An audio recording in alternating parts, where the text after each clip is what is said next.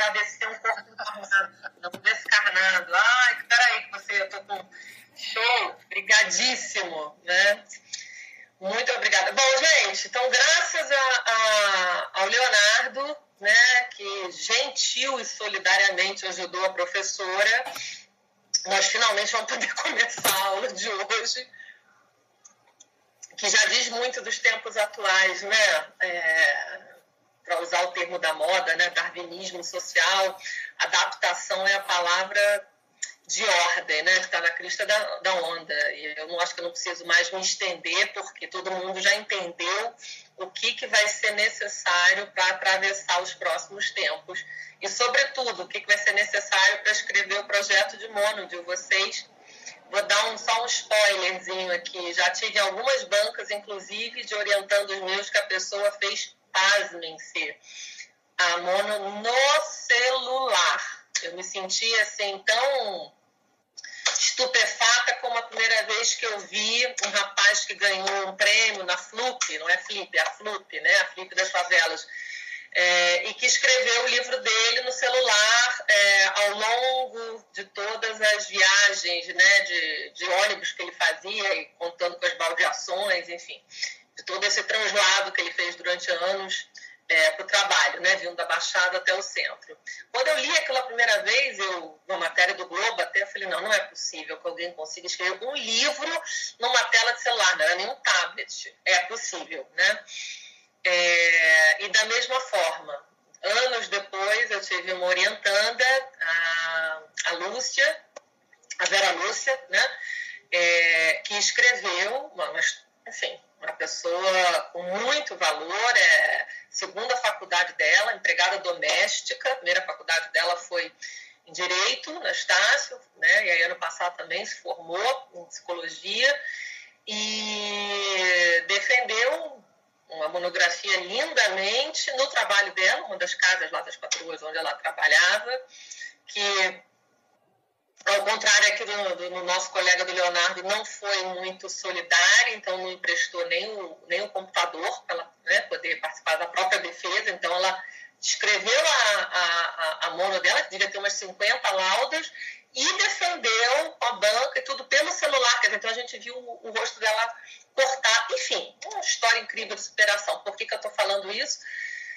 Porque quando vocês pensarem em desistir, ou se não estiverem de bom humor, ou acharem que a coisa está muito complicada, é, para a gente lembrar né, que vai precisar da boa vontade de todo mundo, professores e alunos, para a gente atravessar esses tempos. Pode ser, né, inicialmente, a ideia é muito confortável de não ter que sair de casa, para quem tem minimamente alguma privacidade, enfim, né?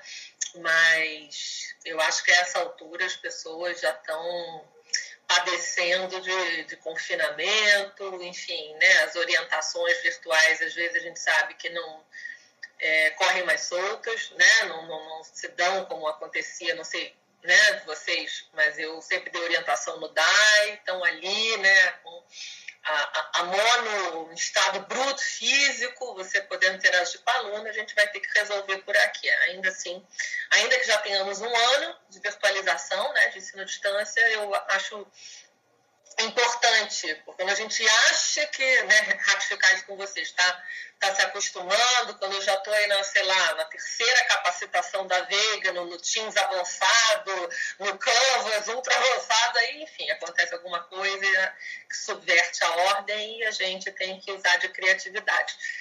Bom, é, criatividade significa também que eu tenho que ser animadora de plateia, né? Porque eu estou concorrendo com vocês no paralelo no WhatsApp, com vocês vendo meme, com vocês navegando pelo Instagram, pelo Facebook, abrindo TikToks, enfim. E não preciso me estender mais, né? Porque vocês já sabem. Mas estou também interagindo com vocês é, preocupados, né? Se já tem orientador, com vocês sem alguma, muitos de vocês sem nenhum vislumbre do que, que qual vai ser né, o tema de pesquisa de vocês. Eu pedi, eu vi que uma parcela ainda pequena né, de vocês respondeu as perguntas norteadoras que eu deixei no fórum de dúvidas. É, e elas são, na verdade, um pontapé inicial para que vocês comecem a se familiarizar, a pensar sobre a trajetória curricular de vocês e, com sorte, cheguem a alguma, algum vislumbre dos assuntos que, que encantam vocês, né? Enfim, enfim, perdão. É, então, ratificando, né, vou enfatizar entrem no fórum de dúvidas e respondam. Eu preciso disso, inclusive, para agrupá-los. As poucas pessoas que entraram, eu já comecei né, a sinalizar quem é que tem uma temática ou está ainda que sendo esboçada, né, parecida. Vocês são muitos, as turmas depois da virtualização são imensas, e aí mais uma razão né, de se fazer é, necessário, pertinente, a gente dividir, né, eu dividi-los melhor, vocês em grupo. É, isso vai ajudar na hora que vocês trocarem, né, precisarem trocar uma biografia básica sobre os respectivos trabalhos. É, isso tende a minorar a ansiedade de vocês na, no desenvolvimento na escrita de um projeto científico, coisa que a maioria esmagadora de vocês nunca fez. É, e nesse processo de familiarização com a estrutura básica de um projeto científico, inclusive eu deixei a primeira parte, tá? a introdução a esse curso, descrevendo o que, que são os objetivos, a justificativa também, com material de apoio lá no Fórum de Dúvidas. É, essa troca, né, pensar é, o que que vocês querem estudar e por que que vocês querem estudar determinado assunto, acaba ficando menos solitária se vocês puderem trocar com colegas que têm afinidades eletivas, como a gente costuma dizer, ou seja, temas né, é, de interesse parecidos. Bom, é, então esse curso começa com essa incitação, com essa provocação. Deixa eu ver que tem gente escrevendo aqui no chat como seria fazer um grupo, Amanda? É apenas um trabalho para. É, seriam várias pessoas assinando um trabalho. Não, essa disciplina, é, Stephanie, só tem a quatro, ou seja, vocês só tem uma única avaliação no final do curso, no final do semestre, é tipo pós, né, de graduação, pós-graduação, perdão. Por isso que, que é tão importante que vocês é, consigam produzir ao longo do semestre. Se vocês deixarem para o final do semestre uma única avaliação e a matéria acumular, ainda que não seja um curso expositivo, né? Vocês produzam o, o, o conteúdo, fica meio assustador, para dizer o mínimo, tá? Bom, enfim, então eu peço um trabalho de cinco. Normalmente eu pedi um trabalho de oito laudas, eu resolvi facilitar né, nos outros semestres, pedi um trabalho de cinco. É, avaliação individual, Stephanie é, vocês colocam na, na, avaliação, no fórum né, de avaliação individual, mas agora com o nome né, do grupo. E aí, é nota, obviamente, que a mesma nota né, para todas as pessoas do grupo. E é por isso que vocês são agrupados daqui a um tempo. Como é que é? Serão cinco lá. Não, vocês são lá, vocês estão preocupadíssimos é com a métrica. A métrica, assim, quantas laudas, né? Preferencialmente, quantos parágrafos eu dou. Eu já deixei, inclusive, no Fórum de Dúvidas, já conhecendo como é que funciona a cabeça de aluno, um modelo. Eu sempre faço isso, eu pego o, o trabalho, ou alguns trabalhos, né, é, que receberam 10 de alunos do semestre anterior e deixo como modelo a ser seguido, tá? Já viu, Yasmin? Ah, que bom. É, e isso dá um bom balizador né, para vocês. O fato de ser em grupo facilita, né? Porque aí vocês podem subdividir também as tarefas, cada um ficar com uma com parte dos itens a serem preenchidos, mas lembrando que a coisa tem que conversar, não pode ficar uma colcha de retalhos, tá? Bom, a estrutura, se vocês, para quem já viu lá no fórum de dúvidas, a estrutura básica de qualquer de qualquer trabalho, de qualquer projeto científico, é a seguinte, né? Você tem o objetivo, tá? ou seja, que é dividido, por sua vez, em dois, é, em dois subitens, quer dizer, tem um objetivo que é a temática geral, tá? que eu costumo dizer cenário, digamos assim, né? o fundo da tela do quadro que vocês vão pintar, objetivo geral e específico. Tá? É, e por objetivo específico, eu peço para vocês itemizarem, bonitizarem. Então, vou dar um exemplo aqui concreto de objetivo geral específico, para a gente começar aqui a nossa conversa sobre a estrutura de um projeto científico e vocês, por sua vez, poderem começar a pensar também né, nas temáticas gerais específicas de cada um. Vou me tomar, vou fazer o que eu faço todo semestre, vou me tomar como exemplo é, e aproveitar e falar um pouquinho de mim, porque né, acredito que a maioria de vocês não me conhece. Eu acabei de dizer que eu dou aula na pós, aqui em Psicanálise, Saúde e Sociedade, né? Sou psicanalista e é, psicóloga social. É, a minha área de atuação, a minha área de expertise é a questão do corpo da sociedade, na sociedade de consumo, ou seja, é, práticas corporais que são é, mais comumente utilizadas é, na sociedade de consumo para que as pessoas se sintam incluídas socialmente. Ou, como eu costumo dizer, práticas para se fugir da feiura. Então, eu sou uma estudiosa de um fenômeno social bastante conhecido chamado moralização da beleza. O que, que vem a ser a moralização da beleza? Então, lembremos, agora eu estou falando ainda do meu objeto geral. São os grandes temas que eu costumo trabalhar para depois, né, me usando de exemplo, a gente pensar no, no caso individual de cada um de vocês. Então, sociedade consumo é um grande tema, moralização da beleza, que é um fenômeno social bastante é, comumente observado que a gente entende que seja a sociedade do espetáculo. É, e moralização da beleza nada mais é do que a gente atribuir é, avaliações morais depreciativas tá, a qualquer pessoa que é, desvie do padrão, da norma. Por sua vez, qual é o padrão e a norma? Quais são as representações para alguém, ou alguém que eu vi, algumas pessoas dizendo que né, se interessava pela teoria das representações sociais. Quais são as representações máximas, paradigmáticas né, de beleza na contemporaneidade? E por contemporaneidade eu estou considerando aí os últimos 40 anos. Magreza, né? magreza excessiva e juventude, tá? Então, a juventude e a magreza enquanto valores.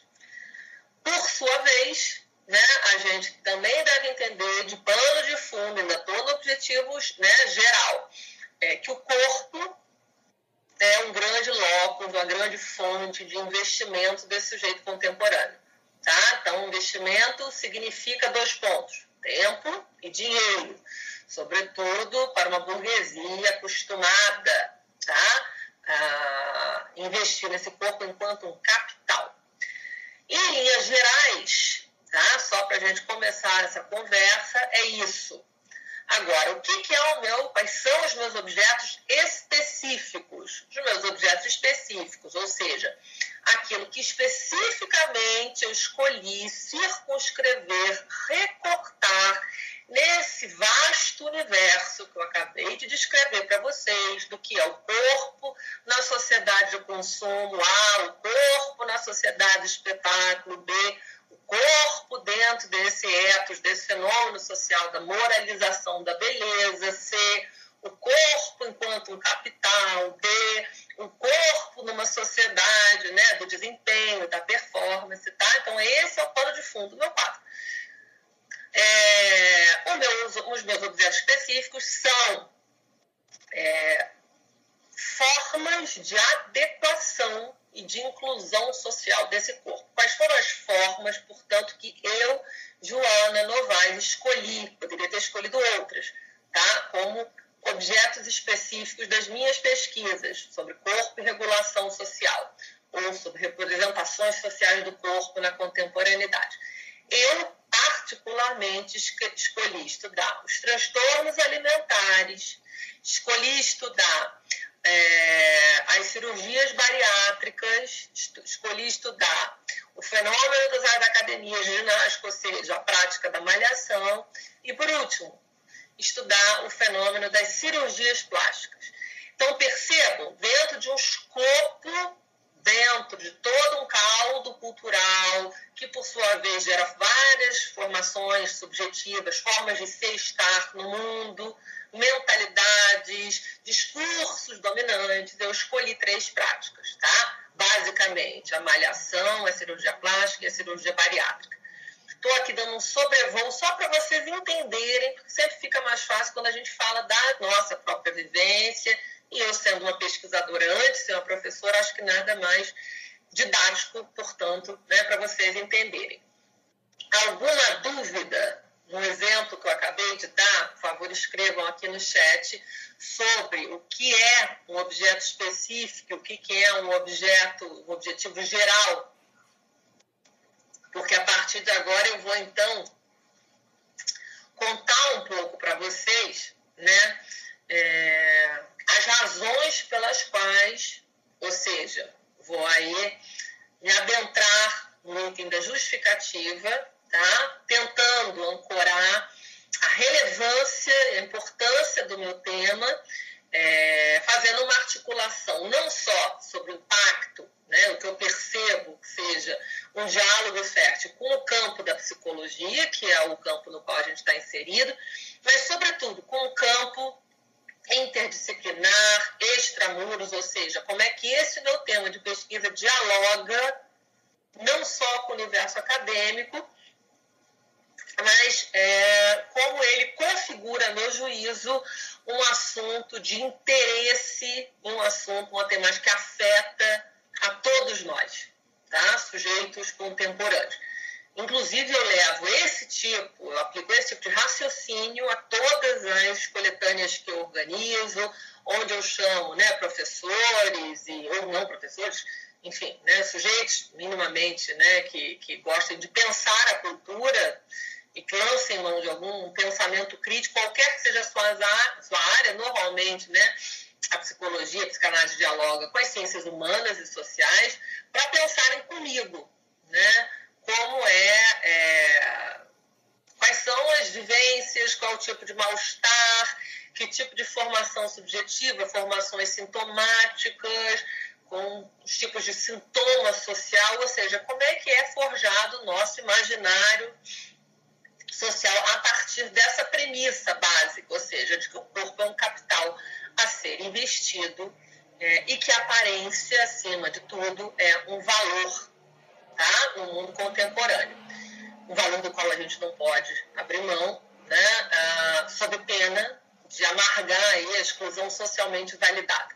Estou falando muito bonito, muito pomposo, muito, de uma maneira muito acadêmica, Trocando miúdos, o que, que eu quero dizer com é, exclusão socialmente validada? Se a aparência, meu povo, não fosse importante, é o que eu costumo dizer, currículo não tinha foto.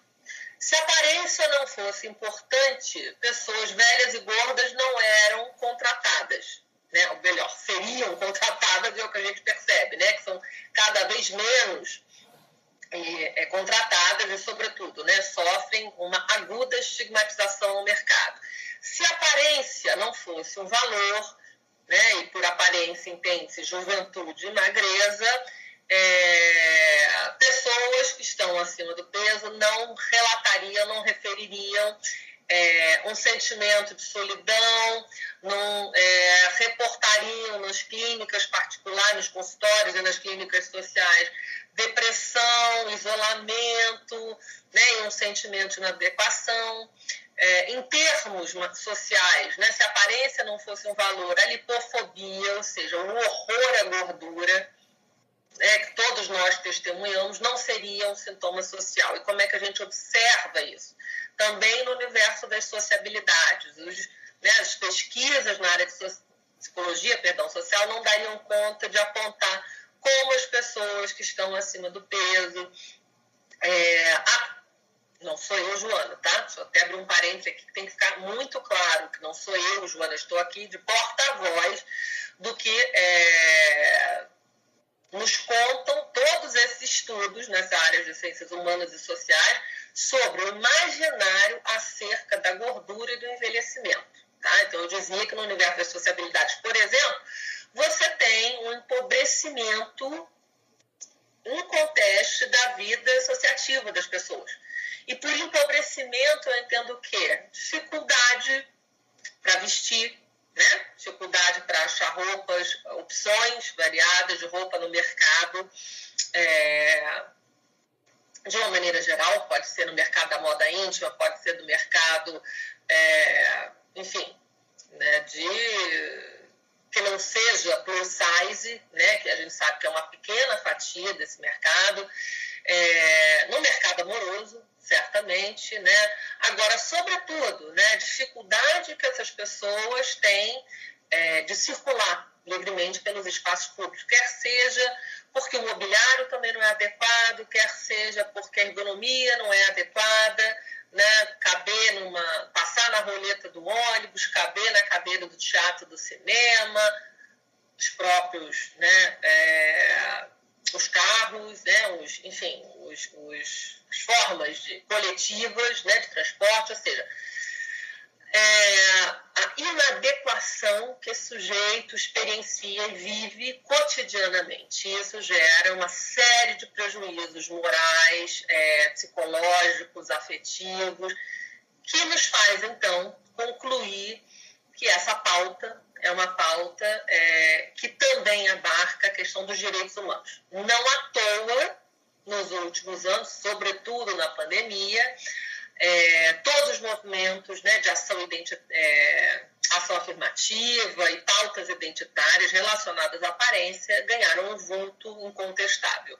Bom, já falei muito de mim, mas era só para que vocês tivessem um vislumbre tá, de como um tema ele pode capilarizar, ou seja, como a gente pode, é, a partir de uma panorâmica, a partir de uma temática geral, pensar vários recortes. Tá? Eu falei que eu, particularmente, é, faço fiz números, já empreendi números, né, pesquisas de campo, com livros, artigos publicados, com sujeitos que né, haviam, de alguma maneira, lançado mão dessas três práticas que eu citei. Né? Malhadoras, contumazes, mulheres né, compulsivas por cirurgia plástica e mulheres bariatrizadas. Tá? por uma questão metodológica, eu trabalho, né, não, faço, não chego a fazer estudo de gênero, mas pesquiso muito mulheres por uma razão muito simples, né? O corpo e a aparência, ou seja, a beleza tem na construção identitária feminina um valor bastante diferenciado em termos de é, em termos históricos, tá? É, quando comparado à construção identitária masculina. Acho que já falei bastante, né? Estou usando aqui como exemplo.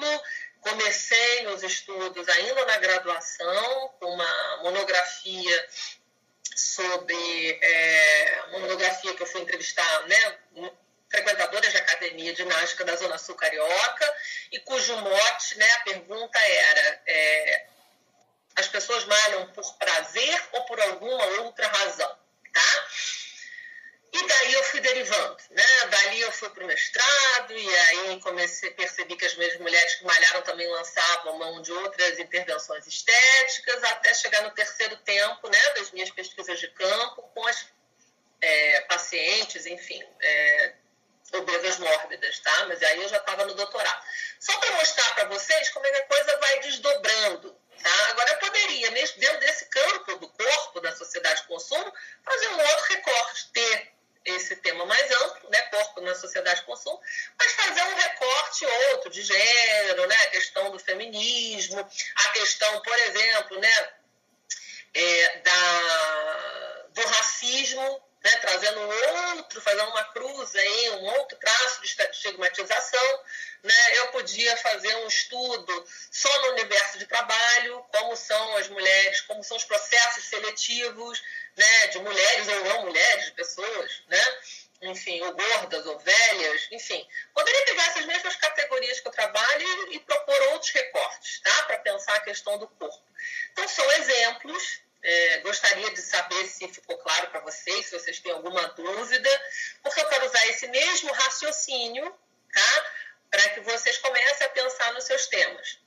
É, antes de eu dar a palavra a vocês, é, queria dizer o seguinte: né? que certamente é, eu tive bons professores, né? e certamente fui afetada por esses professores para escolher o meu tema. E isso por um lado. Por outro lado, né, questões é, que nos atravessam, né, é, normalmente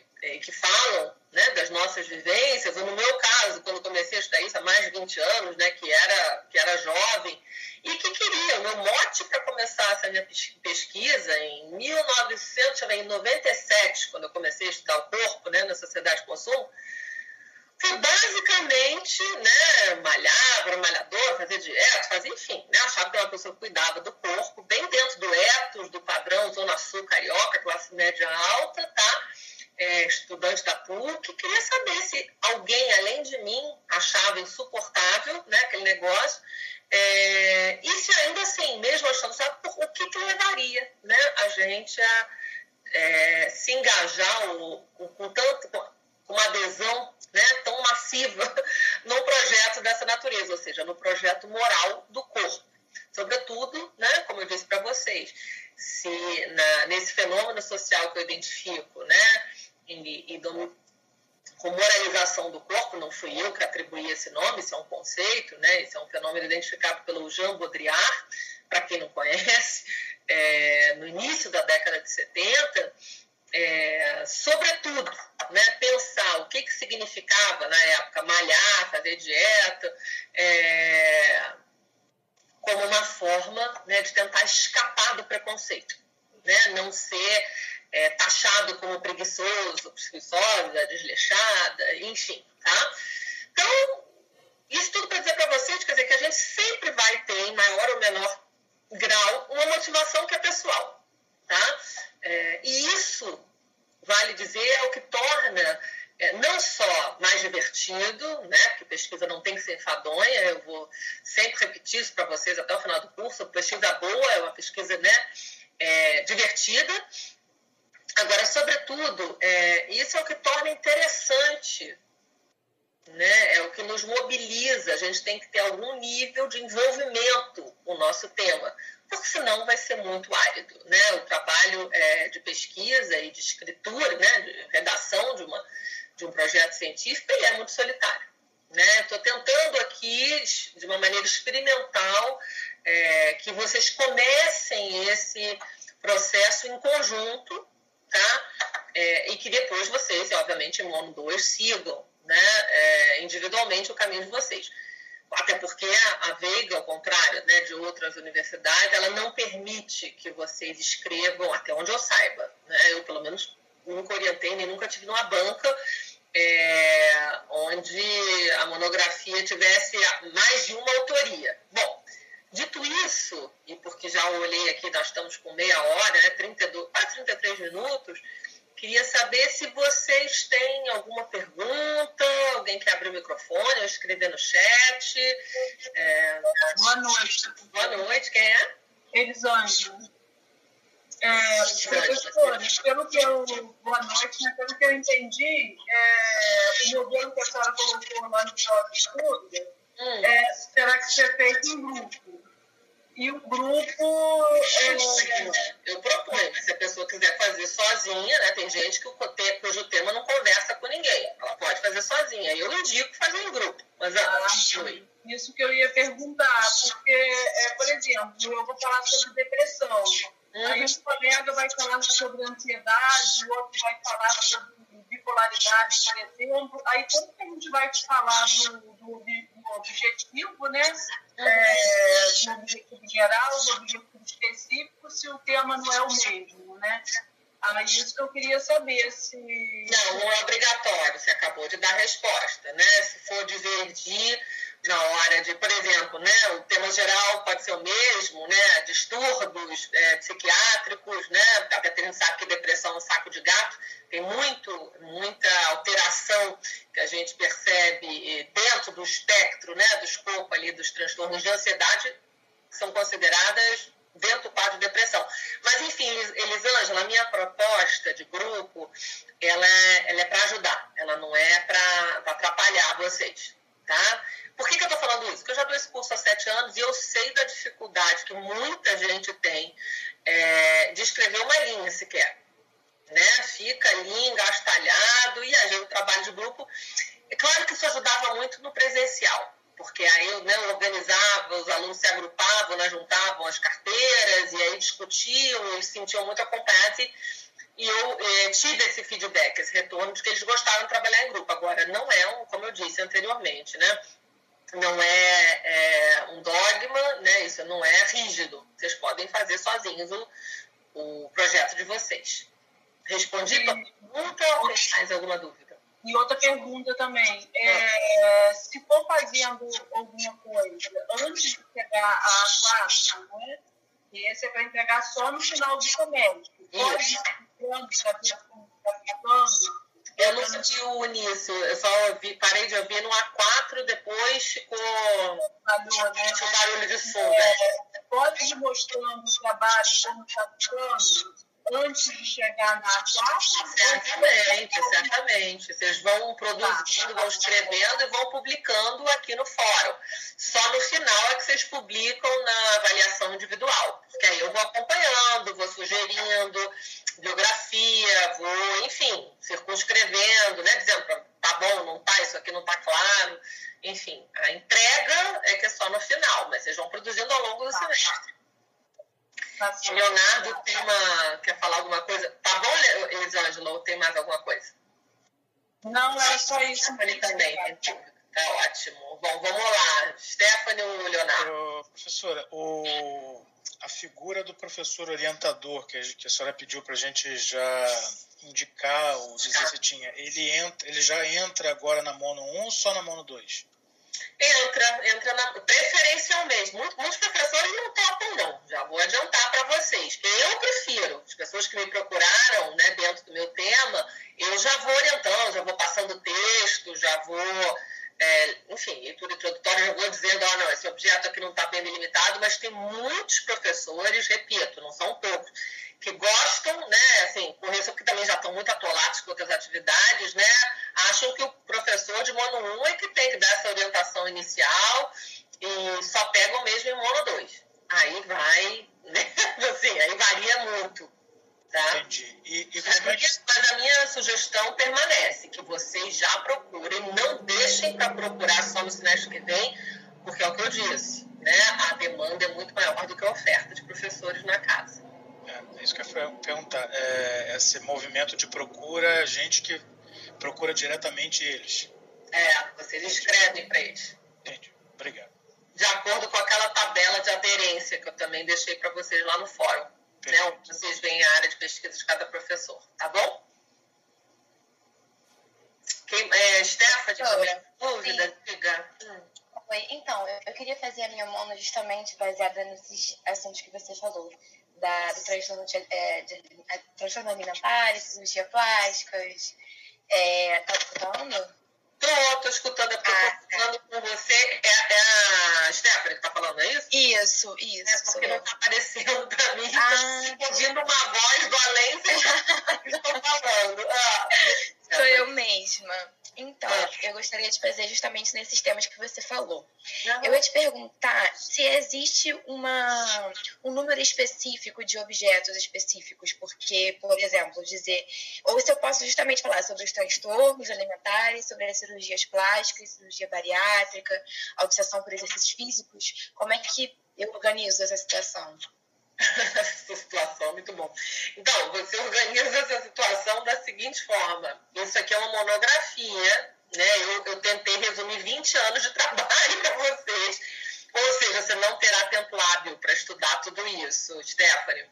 A primeira coisa a ser feita, então, sobretudo você que, se eu não me engano, disse que queria me procurar, né, para orientar, é você eleger um desses objetos, considerando que você vai ter seis meses para escrever. Né? Um ano no máximo, se você já definir logo, é, normalmente as pessoas demoram um pouquinho mais. Né? Então, bom, enfim, você não vai ter tempo para estudar todos esses campos, sob pena de ficar panorâmico. Tá? Então, a minha sugestão é que você escolha um desses objetos específicos, cirurgia bariátrica, cirurgia de transtorno alimentar, cirurgia plástica, enfim, né, alguma coisa dessa natureza, as doenças da beleza, tendo como pano de fundo a questão do corpo, né, na sociedade de consumo. É, e é isso que dá tempo de uma monografia, né? Porque é Eu posso, assim, pincelar em um parágrafo essas questões e aí ter, dar ênfase justamente num tema? Não, não posso. Não, não, me orientando, não.